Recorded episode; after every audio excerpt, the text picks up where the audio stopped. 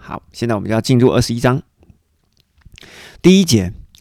约翰又看到一个新天新地，因为呢，之前的好，也就是旧天旧地，好，就是我们现在这个世界已经过去了，海也没有了，也就是旧的天地海都不见了。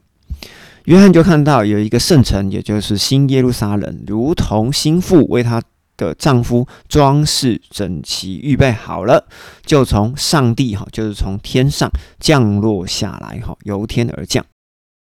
所以天国降临的意思是什么？天国是属于天上的国。原本犹太人是在等着但以理书第九章以及撒加利亚书第十四章，哈，要让天国降到地上的那个天国降临。但是后来呢，他们把耶稣给杀了嘛，哈，所以整个天国的时期就整个往后延，延到了最后一个期，哈，也就是末期的结束之后，哈，最后的七年的结束之后，天国才从天降临。而中间呢，总共插入了两千年的外族的恩典福音时期。好，这个我们从何西阿书的第六章以及罗马书的第十一章，哈，上帝要击打以色列两天，并且在第三天还要再一次的拯救以色列人。这边我们可以看得到。那这个之前我们都讲过了，哈，所以我们就不讲了。好，我们继续往下看。第三节再呼召一次，哈，我听见有很大的声音从宝座出来说：“看呐，上帝的会幕。”与人在一起，哈，降临到人间，与渔民，哈，也就是刚刚讲的西山东岛的渔民、渔种在一起。上帝呢，要跟这些人要住在一起，并且这些渔民，哈，他们要成为上帝的子民。与渔民在一起的上帝呢，上帝要亲自做他们的上帝，好，所以等于说，上帝又要重新的来领导这一群渔民，啊，就是说，我要亲自的带领你们，诶。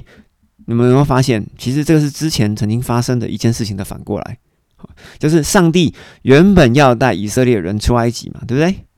然后呢，出来埃及之后，在旷野里面呢，以色列人就要抱怨呐，然后说吃什么玛纳嘛，吃什么鸽子肉嘛，烦死了，哦，要水没有水，渴死了。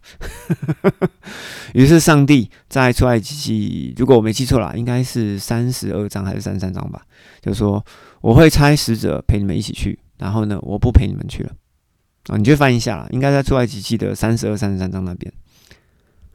上帝放手啦，我不跟你们一起去了。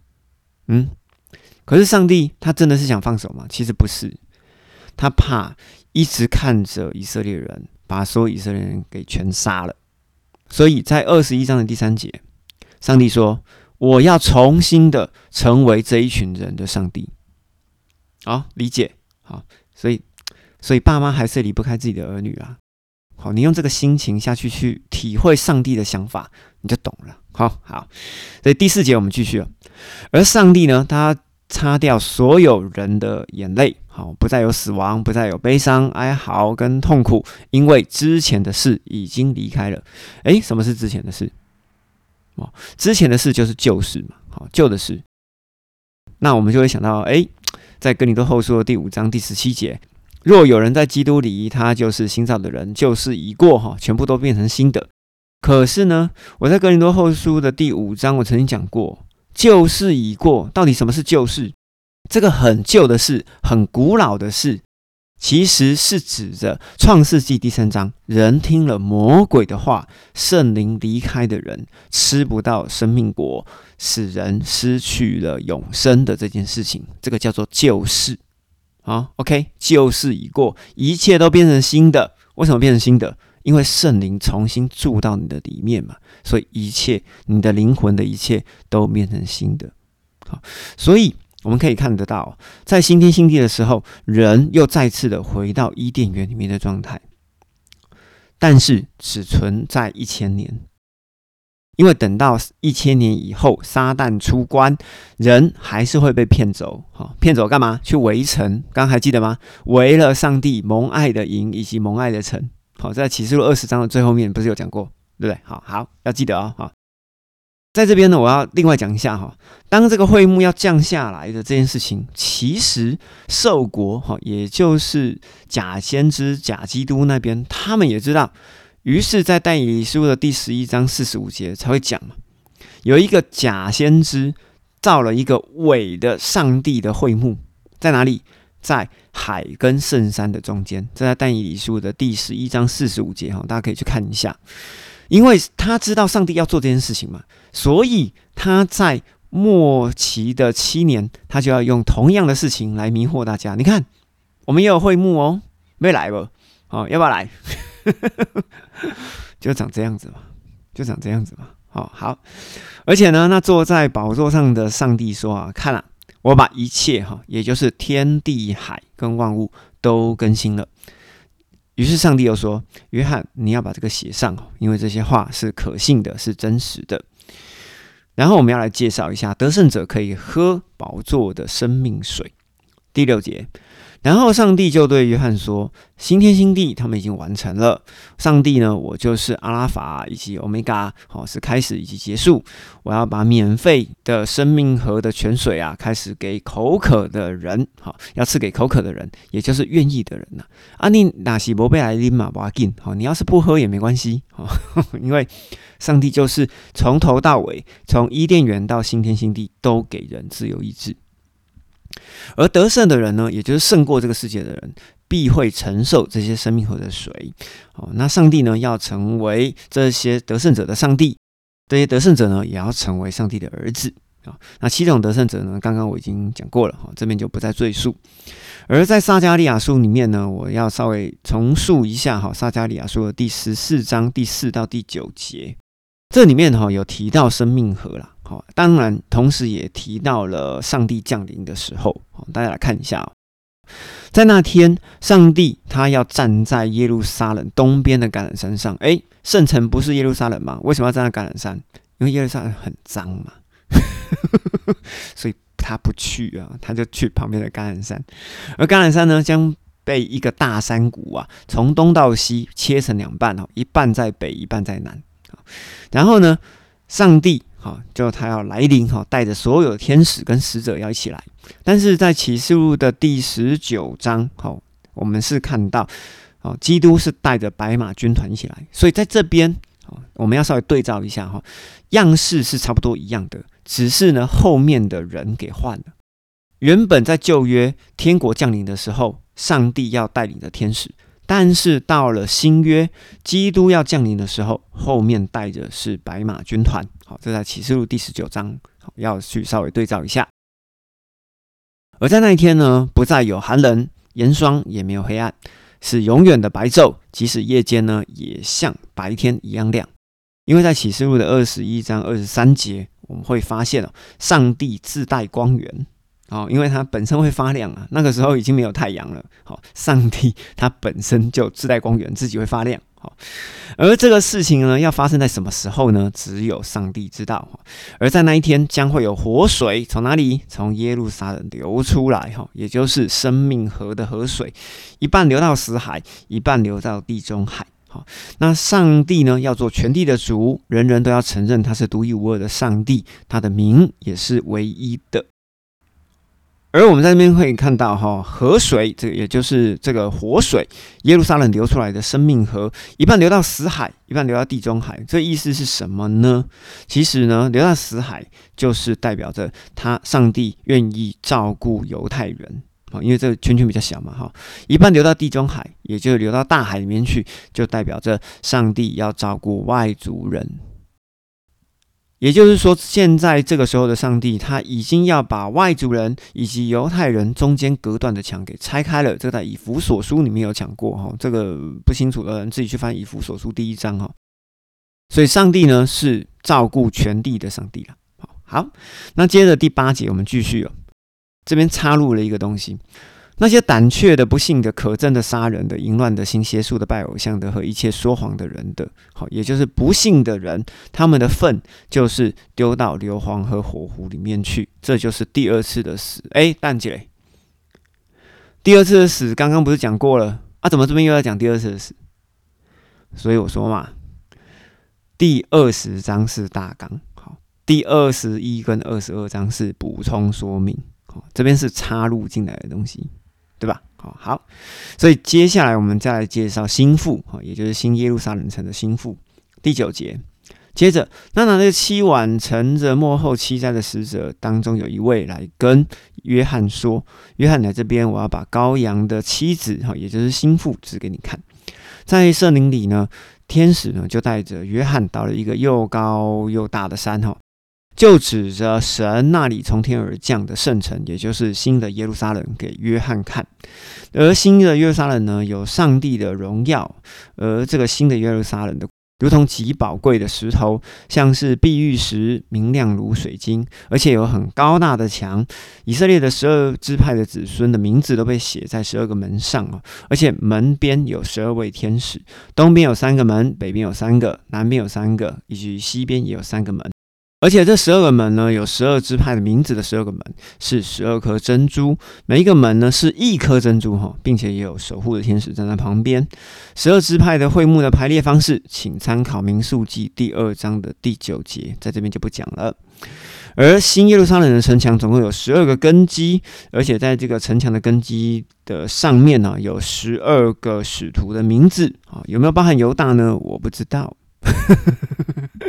好，但是呢，我也觉得那不重要哈。而且，那对我说话的天使哈，就拿着金色的测量杆哈，要我去量测那个城门以及墙哈。而这个城墙哈，也就是城摆，它是四方形的，哈，它的长跟宽相同。于是约翰就量一量，总共有一万两千里哈，也就是两千四百公里。那你就稍微想象一下哈，美国国土一半的大小。好，稍微再大一点点，好，其实就是一个两千四百公里的正方，好，所以你就可以想象一下，这一个新的耶路撒冷到底有多大？好，想象一下哈，两千四百公里正方就是美国国土的一半再大一点点，好，因为美国国土是长方形的嘛，好，没问题吧？大家有学过地理嘛？这个我应该不用多讲哈。美国国土的形状是长方形的，一半再大一点点，哈，用 Google 地图去画看看，你就知道那个到底有多大了哈。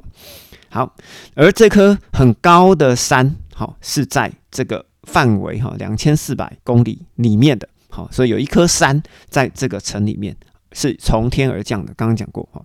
好，第十七节我们继续，而使者又量一量这个新耶路撒冷城，它的城墙，好按着人的度量啊，就是一百四十四轴，好，也就是差不多是六十公尺。好，那六十公尺的概念呢？一层楼三公尺嘛，也就差不多是二十层楼的概念。啊，所以你们自己想想，相对于城的尺寸呢，哈，这个墙啊，就如同一大块布旁边车了一个很细的车边一样。啊，因为二十层楼高才六十米，六十米，你看就一点点而已啊。啊，你看那个两千四百公里的高度、宽度跟长度。所以我才说嘛，那个城墙啊，就很很细很细的一个车边，车在外面。好，就这样。第十八节我们继续。而新耶路撒冷呢，它的墙好的建材是碧玉，哈，城是金金，哈，好像干净的玻璃一样。而城的墙的根基呢，哈，有十二个门徒的名字的那个十二个根基，是用一块一块的宝石被装饰着。第一个根基是碧玉，第二个是蓝宝石，第三是玉髓，第四个是绿宝石，第五个、第六个、第七、第八，好，反正一直到第十二个。十二个门徒，哈，跟十二个以色列人的支派呢，都是装饰在墙上。但是我的问题就是，为什么他们被装饰在墙上，没有被装饰在城里面呢？哦，好，而城里面呢，是心腹使我组成的得胜者，对不对？好，跟上帝在一起，就是混合啊，哈，结合在一起。诶，为什么他们被排在外面，不是被排在里面？我也不知道哦。好，那我们继续往下看哈。而且城的街道呢，也是晶晶哈，好像透明的玻璃一样。我完全没有看到新耶路撒冷里面有圣殿哈，因为呢，上帝哈这个全能者就是羔羊，就是耶路撒冷的圣殿。所以这个殿是人形的吗？不是，是上帝就已经在那边了，所以不需要一个殿，好，不需要一个殿，好，所以理解我意思吗？啊，就是这样。好，第二十三节哈，那在这个新的耶路撒冷城里面呢，也不用太阳，也不用月亮去照耀它哈，因为上帝的本身的光哈就是太阳哈，就是灯，所以刚刚前面才讲嘛，不再有黑暗，好，因为没有四季嘛，只要羔羊走到哪里啊，圣灵就到哪里啊，心腹就到哪里哈，就如同有火哈从灯中间透出来一样。所以在启示录第四章曾经讲过，宝座上的那一位曾经在他的身上发出光芒。好，其实那个光芒就是这样子了。好，那如果呢，羔羊没有回到宝座上的那一位的里面，那上帝就不能动了，他就只能一直坐在那边了。理解吗？好，所以在十字架之前，在十字架之前，三位一体是对的了。可是，在十字架之后，他们就把它拆开来了。这之前上一集讲过，好，你就不要再讲。第二四节，而且列国呢都要照着上帝的光来行走，哈，地上的君王们也必带着他们的荣耀来归给新的耶路撒冷，而耶路撒冷的门，哈，十二个门白昼不关闭，哈，因为那边没有黑夜啊，也就代表说是永远不关闭嘛，因为只有白昼，那没有黑夜，所以怎么关闭呢？哦，好，而且呢，地上的君王呢就要带所有的荣耀来归给好耶路撒冷，但是呢，凡不洁净的，哎，你看哦。天国降临了以后，哎，还有不洁净的哈，和那行可憎或虚谎的事情的人，他们就进不了耶路撒冷，除非那些被记在羔羊生命册上的人，也就是新约洁净的人，也就是得胜者哈。刚刚说过得胜者七阶的得胜者，我们刚刚之前讲过了，所以我们就不再讲哈。于是我曾经看过有一个跨国的启示录的线上课程哈，蛮长的，真的蛮长的。这个有个专家哈，或者讲老师说。坏人，哈，这些坏人，哈，刚刚我们从二十一章到二十二章，其实都可以看得到，有一些坏人在新天新地里面是一种比喻。其实我不同意，好，我不同意，因为很奇怪啊，如果白色宝座是在前面的话，哈，兽跟兽民都被杀光了，龙都已经进火湖了，那进入新天新地以后，谁可以让人不洁净？我觉得没有啊。不是的，好，我觉得不是这样子的，所以行虚谎跟可证的这些事情，一定是在新天新地的人，在城墙以外的人所行出来的，所以才需要管理嘛，才需要新耶路撒冷城外的大王、小王以及平民嘛。那除了平民以外，还有渔民啊，好，渔民也就是说，只可以吃生命果、喝生命水的那些人。而这些渔民要在新天新地的新耶路撒冷的外面发展一千年，并且我之前有提过嘛，只要是在一百岁以下死的人都算是夭折，所以在那个时候的人的生命计算方式其实会跟我们不太一样。所以再次强调一次哦，启示录的第二十章其实就已经结束了，二十一跟二十二章就只是更多的细节。好，嗯，跟大家讲一下。